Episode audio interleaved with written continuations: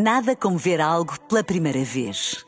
Porque às vezes, quando vemos e revemos, esquecemos-nos de como é bom descobrir o que é novo. Agora imagine que viu o mundo sempre como se fosse a primeira vez. Zais. Veja como se fosse a primeira vez. Na rádio, no digital, em podcast. Música para sentir, informação para decidir.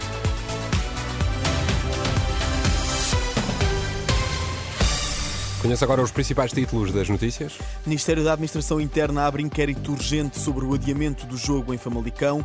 Nesta edição, ouvimos uma especialista em direito do trabalho. Apesar da decisão histórica, é improvável que plataformas passem a oferecer contratos de trabalho aos estafetas. Olá, boa noite. O Ministério da Administração Interna vai abrir um inquérito urgente à falta de polícias na tarde deste sábado em Famalicão e que levou ao adiamento do jogo com o Sporting. A Inspeção-Geral da Administração Interna também vai abrir uma averiguação, mas às declarações do presidente do Sindicato Nacional de Polícias, Armando Ferreira, que admitiu hoje que há uma forte possibilidade de os protestos dos polícias virem a impedir as legislativas de 10 de março. Amanhã, o Ministro da Administração Interna reúne-se com o Diretor Nacional da Polícia de Segurança Pública e com o Comandante-Geral da Guarda Nacional Republicana, um encontro com início marcado para as 9 horas. O jogo entre o Sporting e o Famalicão foi adiado na tarde deste sábado devido à falta de policiamento.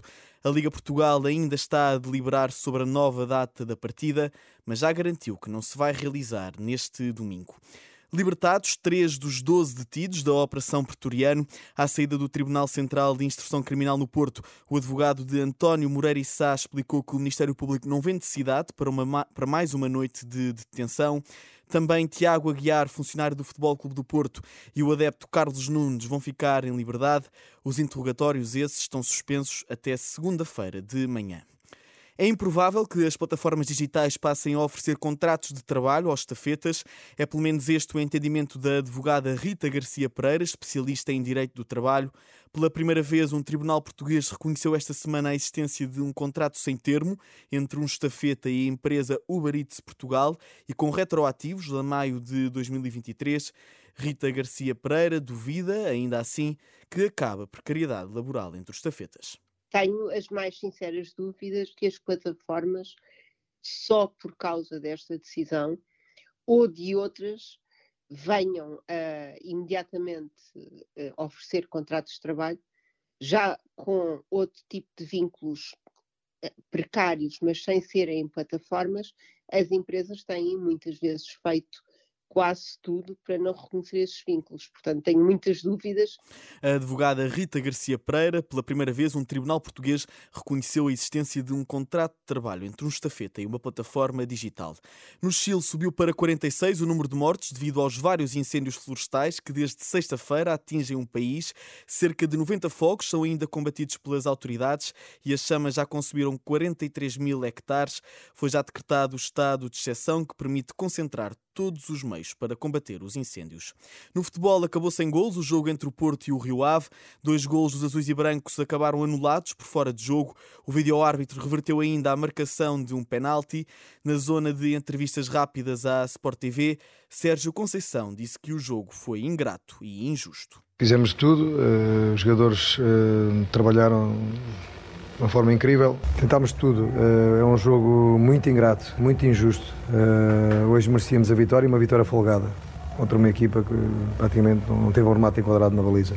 Há dias assim, há que olhar para a frente, há que fazer as contas em, em maio eh, e hoje não é o dia para isso, até porque os jogadores estão parabéns pelo jogo que fizeram.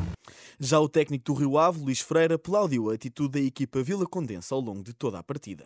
Há muito mérito na nossa forma dos meus jogadores, que, o empate é deles, neste caso, na forma como se dedicaram, lutaram, transcenderam-se, deram o corpo ao manifesto, mas principalmente pela atitude. Neste jogo, à imagem de outros jogos que nós possivelmente jogamos mais, jogamos muito melhor, mas hoje era difícil exigir à minha equipa que defendesse muito bem, que desse muitas mãos, que integrasse os jogadores, que atacasse muito bem, que fizesse uma grande exibição. Fizemos pontos que já merecíamos há muito tempo noutros campos até o treinador do Rio Ave, depois do empate a zeros este sábado no Dragão. Estas e outras notícias atualizadas ao minuto em rr.pt. Eu sou Alexandre Abrantes Neves. Nada como ver algo pela primeira vez. Porque às vezes, quando vemos e revemos, esquecemos-nos de como é bom descobrir o que é novo. Agora imagine que viu o mundo sempre como se fosse a primeira vez. Zais. Veja como se fosse a primeira vez.